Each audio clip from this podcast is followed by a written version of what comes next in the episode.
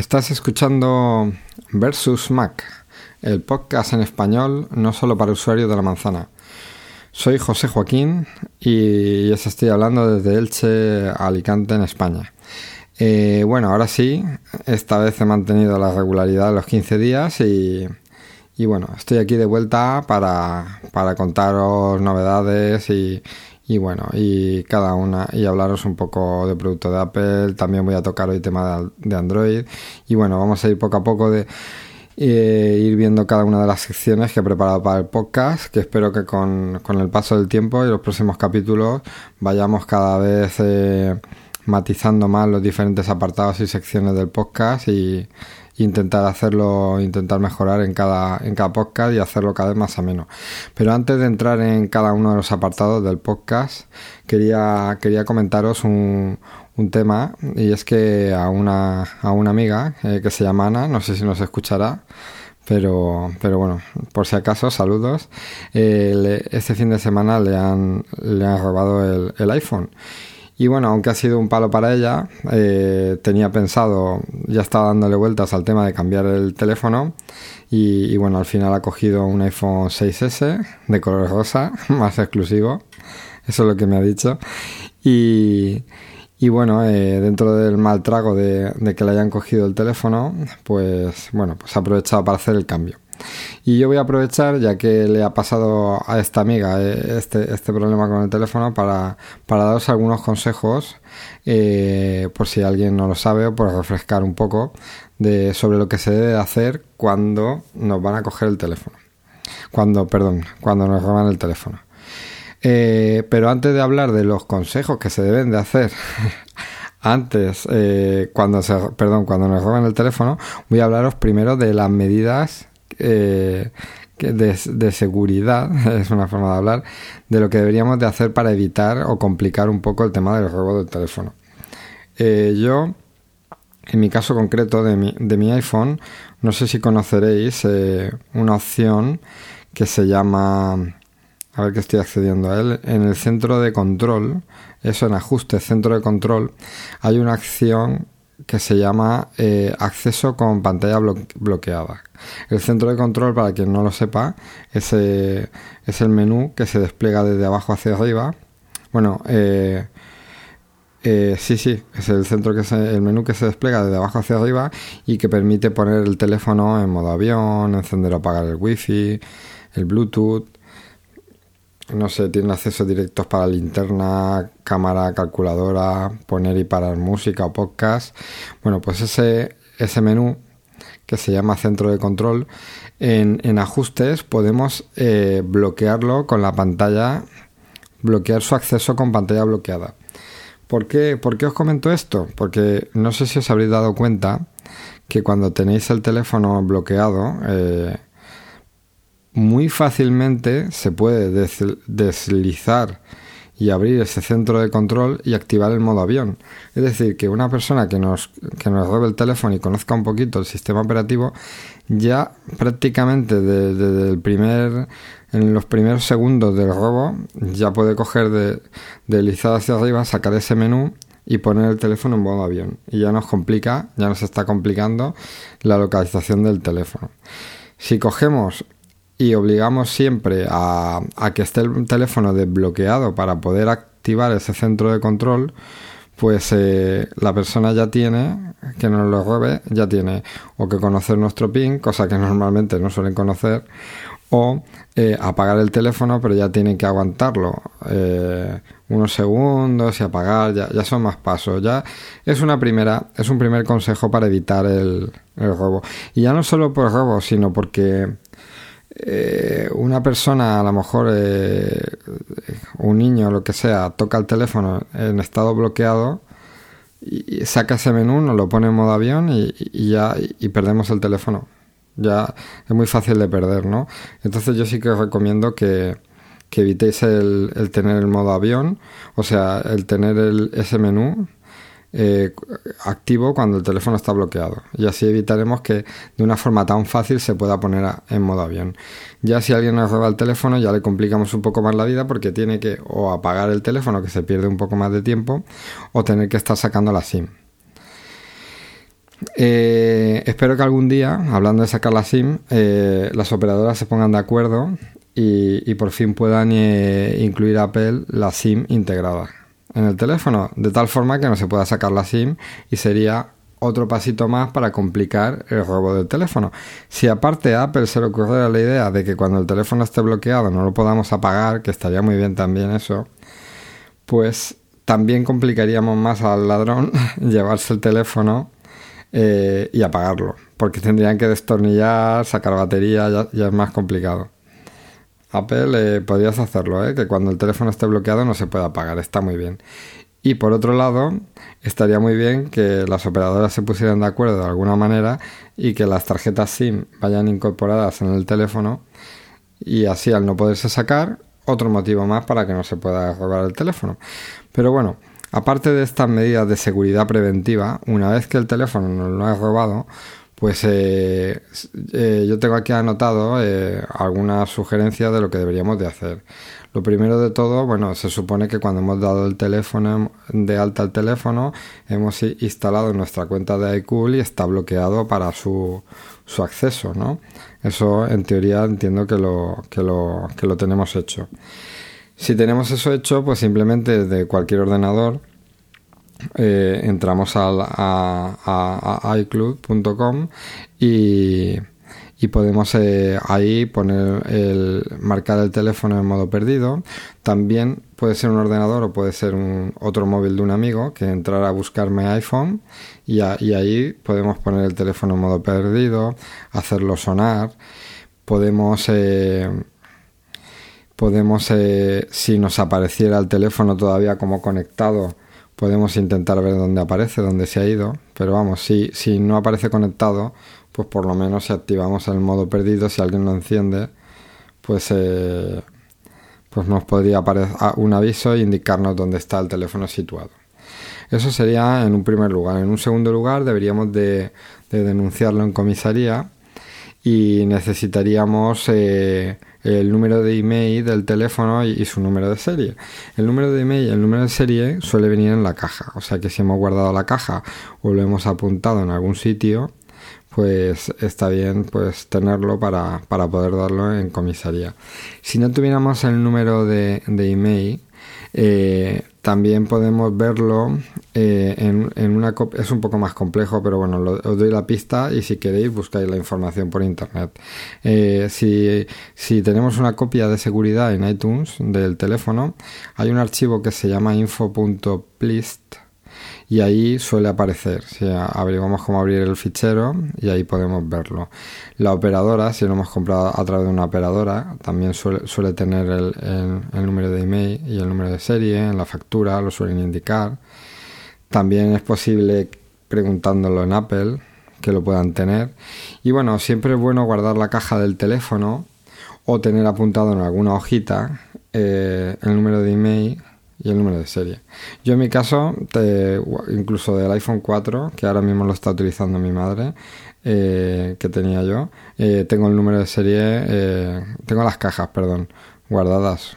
son unas cajas muy bonitas, incluso ya os comenté el podcast de la semana pasada que hice un, pequeño vídeo comparativa entre los dos teléfonos y, aún mantengo la caja original.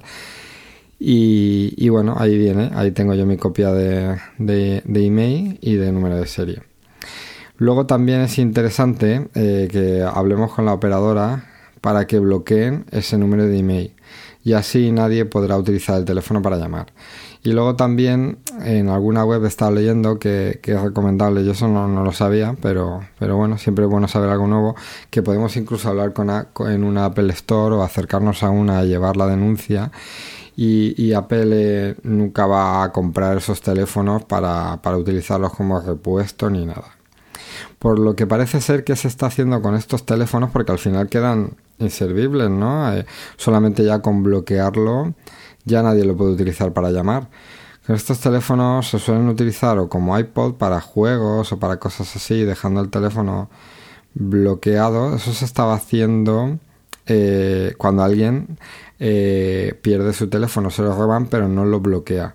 Pero es la persona que lo puede conseguir lo puede utilizar como un iPod y tal. Pero cuando el teléfono queda totalmente bloqueado y no puede ni siquiera iniciar sesión, con, o sea, encenderlo, no puedes activarlo, pues esos teléfonos suelen acabar como piezas de repuesto en sitios de dudoso, vamos, en sitios donde compran móviles robados y, los utilizan como piezas. Por lo tanto, eh, eh, mi, recomendación es que si reparáis móviles, eh, intentar hacer en sitios oficiales, en sitios que no den una garantía, para no colaborar con, que se utilicen piezas robadas en la reparación de móviles.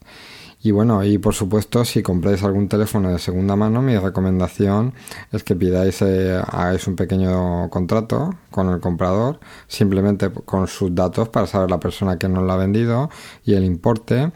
Y que, por, y que no tengáis prisa a la hora de intercambiar el teléfono y que comprobéis que el teléfono ha sido totalmente borrado y que lo han dejado como de fábrica y, desbloqueado. O sea, incluso si estáis eh, unos minutos con la persona que os vende el teléfono, pues meter vuestra SIM, activarlo y dejarlo en funcionamiento antes de terminar de pagarlo y, todo eso. O sea, que comprobéis bien que, el teléfono eh, está desbloqueado y, y no ha sido robado. Y luego es muy interesante que la persona que te venda el teléfono, pues aunque sea de tercera mano, pues que tenga, si tiene la factura original, pues muchísimo mejor. Y, ya os digo que si se ha vendido una persona a otra, siempre está bien que, pues que se tenga algún pequeño contrato o documento de la venta y que nos dé una garantía de que ese teléfono no es un teléfono robado. Y bueno, con esto ya termino, termino el rollo de los teléfonos robados y, y ya os digo que que si os tenéis la, desgracia de que, de que os sustraen el teléfono, eh, bloquearlo, mi consejo es bloquearlo, avisar a la comisaría, anunciar y denunciar a las operadoras y, bueno, llevar a denuncia al Apple Store. Y nada, y sobre todo es eso, cuidar con los bolsillos abiertos y, eso. Y, controlar los teléfonos que cuestan mucho de conseguir y, no son baratos. Y bueno, ahora sí, eh, vamos a empezar con el podcast y... Y bueno, eh, vamos a... La semana pasada no hablamos eh, de nada de tema de Android y, o, Windows y nos centramos un poco en retomar los podcasts y volver a empezar a hablar y, tal. Y esta semana sí que quería yo tocar eh, algún tema Android en concreto. Y bueno, he estado mirando a ver qué podía hablar de todo lo que ha estado pasando últimamente en el mundo Android y, y, me, he estado enterando de, que ha salido, de que el día 29 de septiembre salió, salió Android 6.0 Mars Mayov, que no sé cómo se pronunciará bien, Mars Mayov. Y bueno, he estado, he estado leyendo y, sí que quería compartir con, con vosotros eh, algunas de las cosas que me han gustado. Hay cosas que me llaman la atención porque se parecen a, a, características que tiene iOS. Y, bueno, y veo que lo incluye Google también y, la verdad es que llamativo. Otras cosas eh, son, son novedades de Google que no, no existen en, en, iOS, pero, pero la verdad es que, que, bueno, que se ven interesantes y bueno, como todos sabréis, unos sistemas a otros se están copiando continuamente. Por lo que al igual que voy a nombrar muchísimas cosas de, del Android 6 como novedad que ya están disponibles en ellos desde hace unos años, pues imagino que alguna cosa de las nuevas que, comente ahora pues acabará tarde o temprano llegando a los sistemas operativos de la manzana. No voy a citar todas las novedades, pero sí una de las unas cuantas que me han llamado la atención.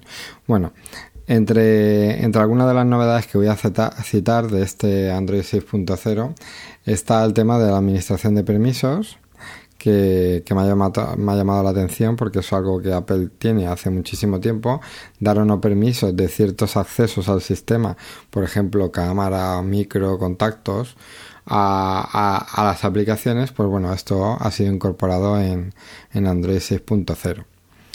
He visto también que han, dado soporte oficial al tema de autentificación de huellas dactilares, hay un servicio una, que es una expansión de Google Now, que significa Now on Tap, que es que cuando estamos viendo eh, alguna información eh, se nos puede aparecer una tarjeta con información referente a lo que está apareciendo en pantalla.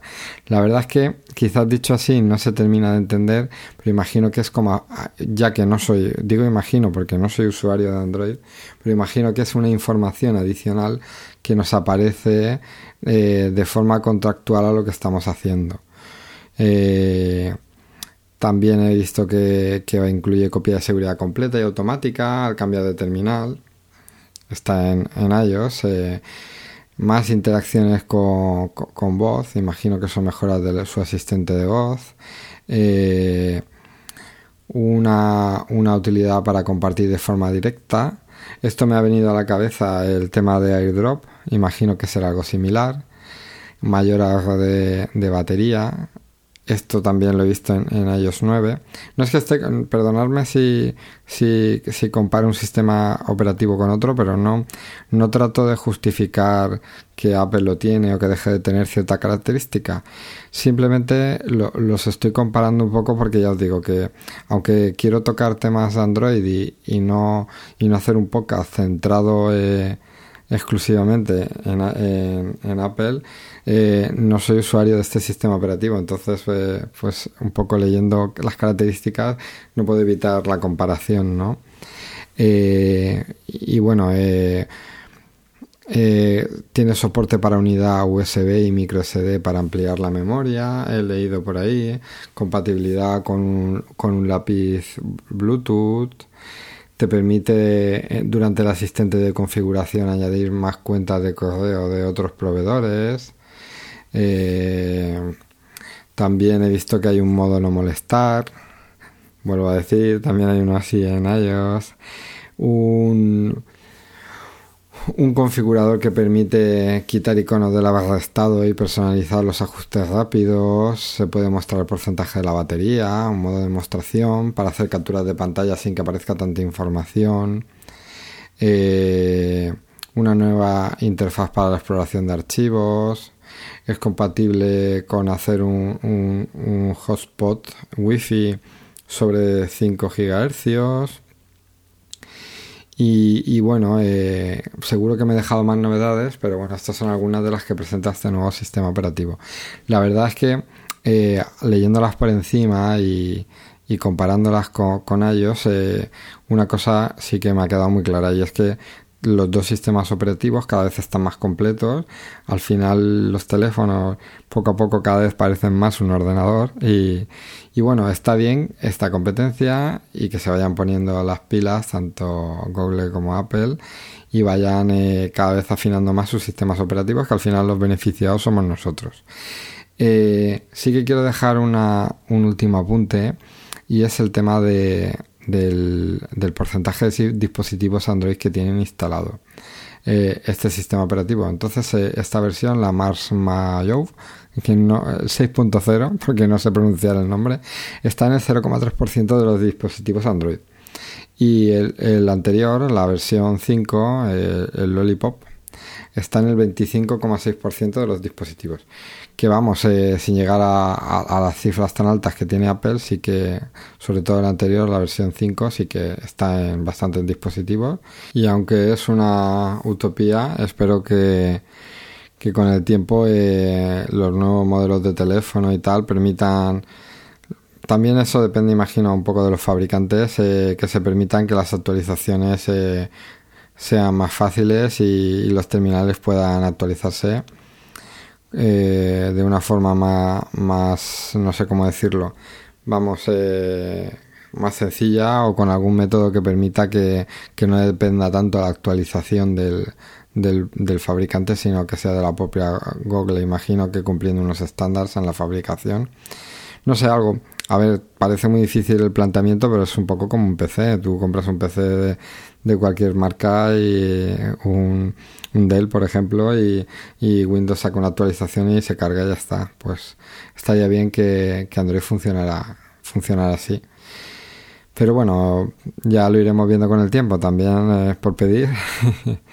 y bueno, eh, en este podcast, eh, Esto es lo que he querido apuntar más importante de, de, noticia de Android.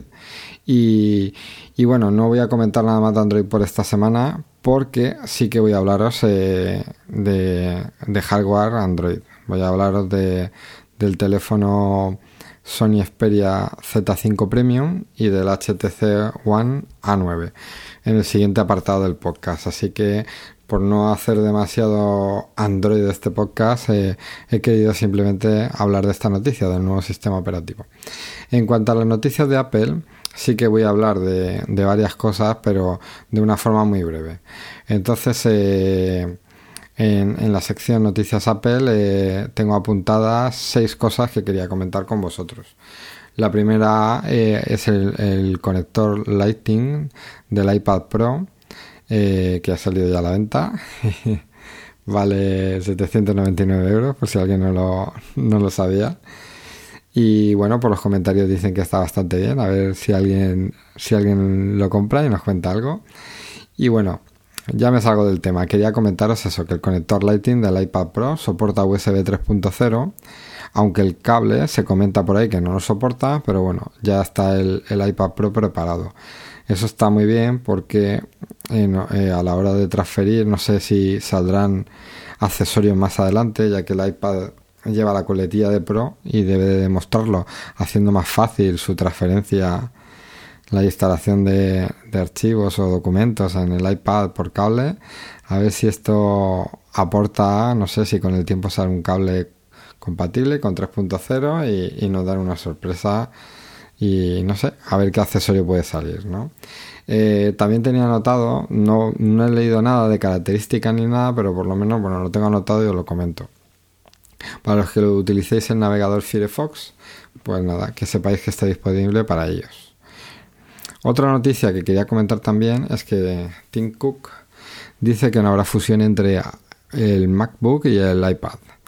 Bueno, sabéis que han salido el iPad Pro y, para muchas personas a lo mejor no tiene sentido tener un iPad Pro o tener un MacBook que parece un iPad pero sin pantalla táctil porque es muy fino, pero lleva teclado, pero el otro es táctil y no lleva teclado y, nos quedamos a mitad de camino entre una cosa y la otra. El MacBook tiene sistema operativo eh, eh, OS X, hay un montón de aplicaciones profesionales en él, el iPad no, pero parece que van a salir. Y están las cosas que sí, que no. Windows y Microsoft sí que han sacado temas híbridos como la Surface, pero Apple y según dice Tim, que no. Que una cosa es un portátil y otra cosa es un iPad. El portátil incluirá características que lo hagan más fácil y que lo hagan más cómodo pasar eh, entre una aplicación y otra, como los temas de continuity. Y, el iPad saldrán aplicaciones para él, saldrán aplicaciones profesionales, pero manteniendo siempre las diferencias entre un sistema y otro. Lo que sí que es cierto es que independientemente de que haya fusión o no, yo lo que sí que quiero dejaros un apunte. Y es que me llama muchísimo la atención lo potentes que se están haciendo los procesadores de, de, utilizados por Apple, la serie la serie A, que ahora estamos ya en el A9. En el caso del iPad Pro, el A9X. Estamos hablando de procesadores que están llegando ya al mismo nivel casi que los procesadores de escritorio y no sé cuántas generaciones más faltará para que sean superados. Entonces yo tengo la duda, vale, no va a haber fusión entre MacBook y iPad, pero puede llegar un, MacBook con procesador ARM, con el procesador de, un iPad. Tendrán en las oficinas secretas de Apple una versión de, de OS X compatible con los procesadores ARM. Mm, solo el tiempo lo dirá, no lo sé, la verdad es que no lo sé. Ya veremos a ver qué pasa. Bueno, eh, tengo anotado también como otra noticia el tema de WhatsApp que se va a actualizar, se ha actualizado, perdón, y ya da soporte para 3D Touch.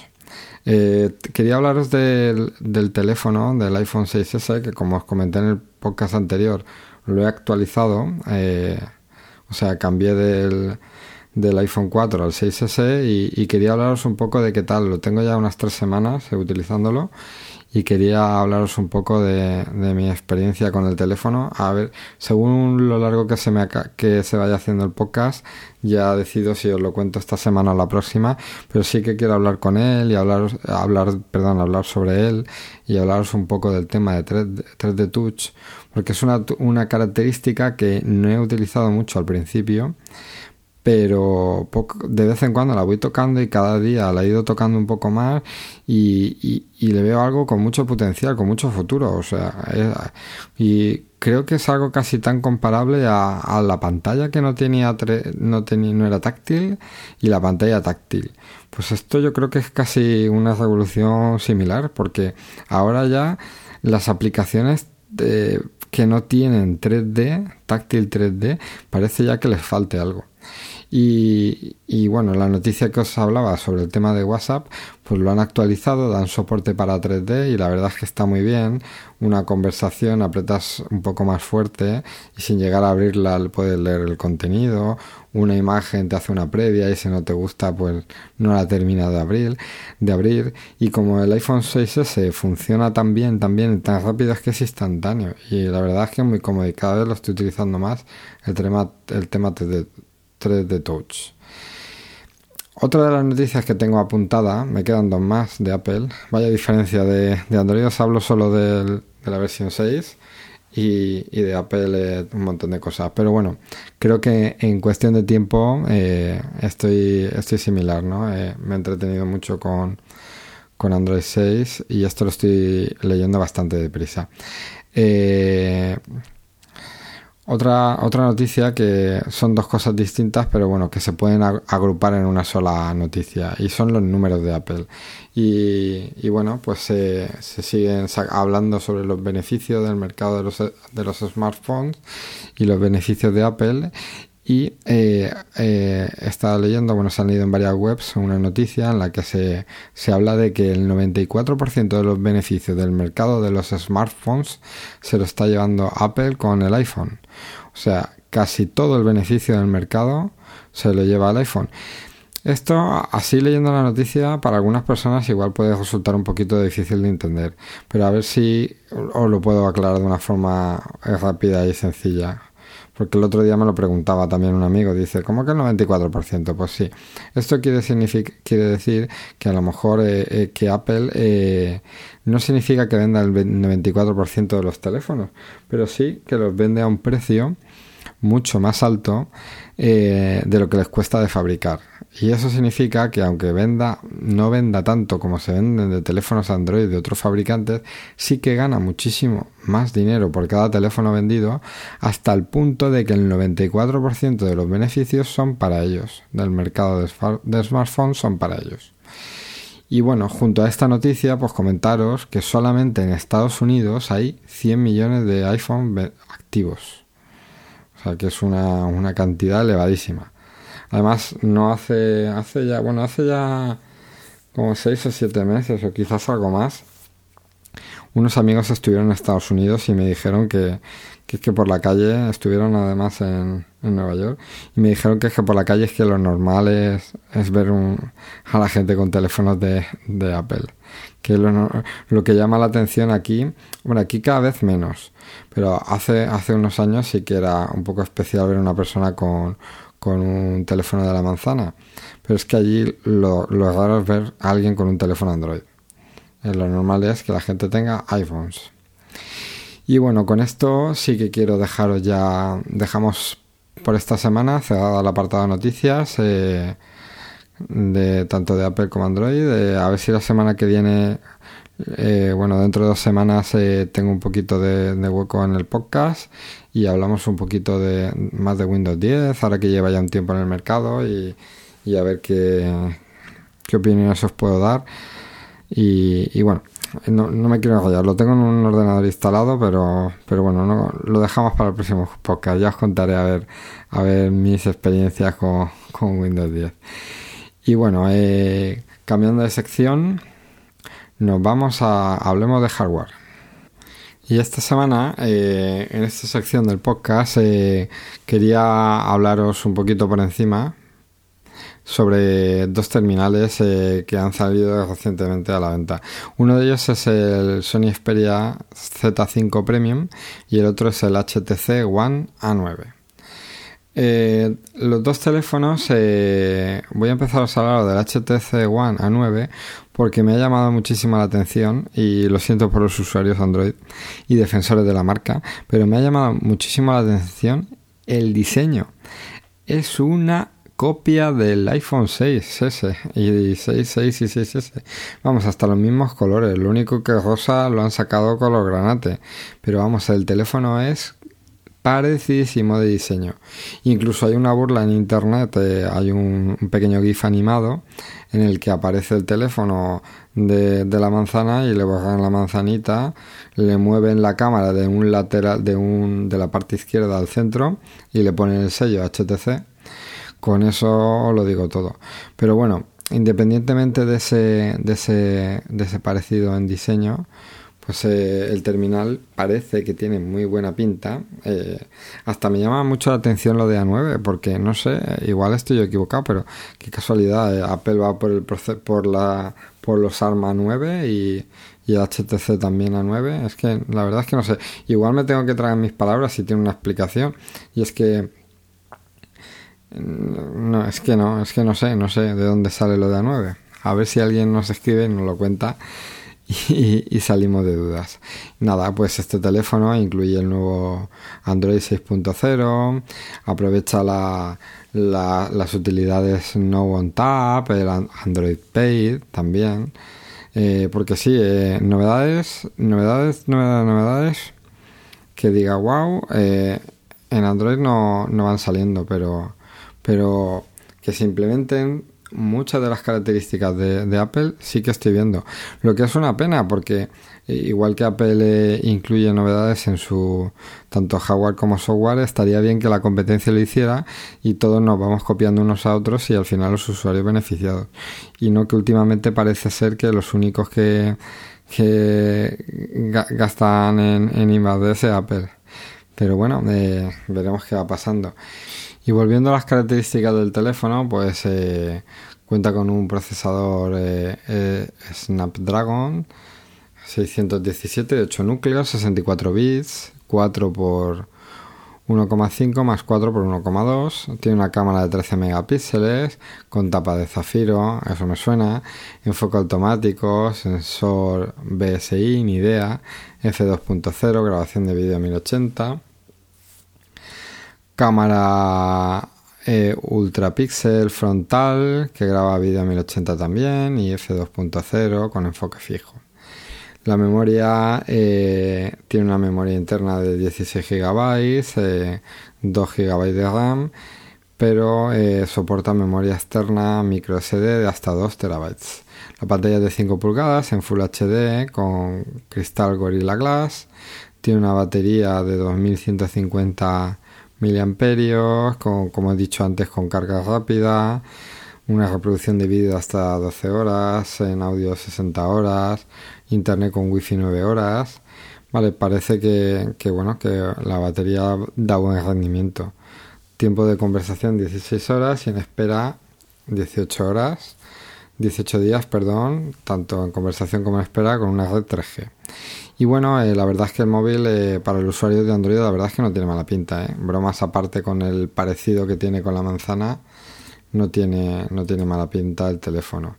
En cuanto a precio, lo puedes encontrar por algo menos de, de 600 euros, lo que no está mal. llama la atención cómo han subido un poco los precios de los terminales de gama, de gama alta en general porque yo me acuerdo hace unos poquitos años que estábamos hablando de sobre los 400 euros y ya nos estamos yendo en todos los modelos en 600 euros para arriba. Y bueno, eh, en cuanto al Sony, al Sony Xperia Z5, que es el otro terminal del, que quería hablar también, eh, este sí que sale un poquito más caro, estamos hablando de un precio recomendado de 800 euros, 799 lo fabrican en tres colores, en, oro, cromo y negro. Eh, sin comentarios sobre los colores. Y bueno, eh, Llama muchísimo la atención que tiene una pantalla de 5,5 pulgadas con, con calidad 4K 807 puntos por pulgada. Yo qué queréis que os diga, no sé quién tiene la vista para, para poder ver esos 807 puntos por pulgada. Pero bueno, han decidido que quieren poner una pantalla 4, 4K al teléfono, pues nada, adelante. Y bueno, eh, sí que comentaros que lleva un procesador Snapdragon 810 que tiene 3 GB de RAM, 32 de memoria interna, también compatible con tarjeta micro SD. La cámara es de 32 mega, de, perdón, de 23 megapíxeles con un enfoque automático híbrido muy rápido dicen de 0,03 segundos y un sensor de huella digital también integrado en el botón de encendido y una batería de 3600 amperios para poder utilizar el dispositivo hasta durante dos días sin problemas. La verdad es que este teléfono tiene muy buena pinta eh, pero sigue siendo el tema de siempre. No aportan nada eh, nuevo en, innovación que puedas decir de verdad destacar eh, sobre otras marcas. no quiero ser reiterativo con el tema, pero yo para mí que, que falta un poquito de innovación, algo, algo como el 3D Touch, hubiera venido muy bien que sacara la competencia Apple, eh, algo que nos dijera, hostias, pues eh, me llama la atención este terminal. Parece que, no sé, siguen por detrás eh, sin innovar, sino más bien copiar. Ahora la huella dactilar es que era un para qué, se ha convertido en un estándar. No sé, es una pena, porque la competencia siempre, siempre es buena. En fin, bueno, pues esta semana, digamos, por compensar un poquito la semana pasada que hablé solo de Apple, eh, quería mencionar estos dos terminales que me han llamado la atención, que son modelos tope gama en, Android y que para la gente usuario de Android pues parecen teléfonos bastante recomendables. Eh, y bueno, con esto eh, esta sección de hardware la damos por terminada y, y bueno, pasamos a la siguiente. Y esta sección con la que continuamos en el podcast eh, se, se, va a llamar a partir de ahora eh, mi experiencia. Y aquí en este apartado del podcast eh, voy a hablar un poco de, de, mi experiencia con algún producto. No tiene por qué ser de Apple, aunque hoy sí que lo voy a hacer sobre un producto de la manzana.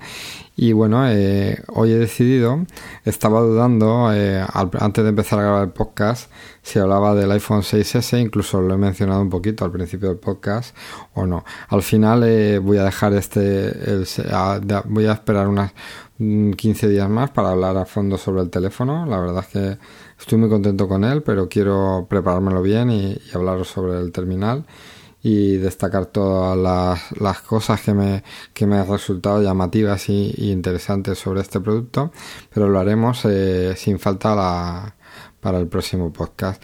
En el caso del podcast de hoy eh, voy a hablaros eh, de una forma muy breve porque tampoco es un producto nuevo, sino ya un producto que está siempre, que, perdón, que lleva tiempo en el mercado, pero sí que me apetecería mencionar porque a veces la gente se olvida de él y, es un, un, primer producto de Apple de entrada a, su mundo y, no, es, no es otro que el Mac Mini. El Mac Mini eh, es el, el equipo, el equipo tipo PC más económico de Apple. Eh, es un ordenador completo en, una muy pequeña caja y, lo que tiene de especial eh, es que es un producto eh, con un precio mucho más atractivo y que con cualquier teclado que podamos tener en casa, ratón y pantalla, pues hacemos un, una actualización o un cambio de si, si venimos de Windows y queremos cambiar, pues solamente comprando, digamos, el Mac Mini que hace, que hace digamos, de torre de, de nuestro equipo de sobremesa, pues eh, aunque parezca mentira, porque lo de, torre tiene poco, pues eh, es un primer, eh, es un primer ordenador de entrada para, para, Apple. Pero que sea un primer ordenador de entrada o que sea un, un, ordenador más económico no significa ni mucho menos que no sea capaz. Porque yo además, en, ya os he dicho muchas veces, y sin querer repetirme os lo voy a volver a decir, eh, soy fotógrafo y, tengo un estudio de fotografía y utilizo dos equipos más mini y la verdad es que estoy muy contento con, ellos y, y, para mi trabajo, tanto edición vídeo como de retoque fotográfico, estoy contentísimo con ellos. Sí que es verdad que al final he acabado utilizando teclado también de Apple y, y, y, ratón. Bueno, el ratón lo utilizamos en uno de los equipos, en el otro no. Porque no siempre es cómodo el ratón el, el Magic Mouse para nuestro trabajo. Pero bueno, esto ya me saca un poco de tema y, estamos hablando del Mac Mini.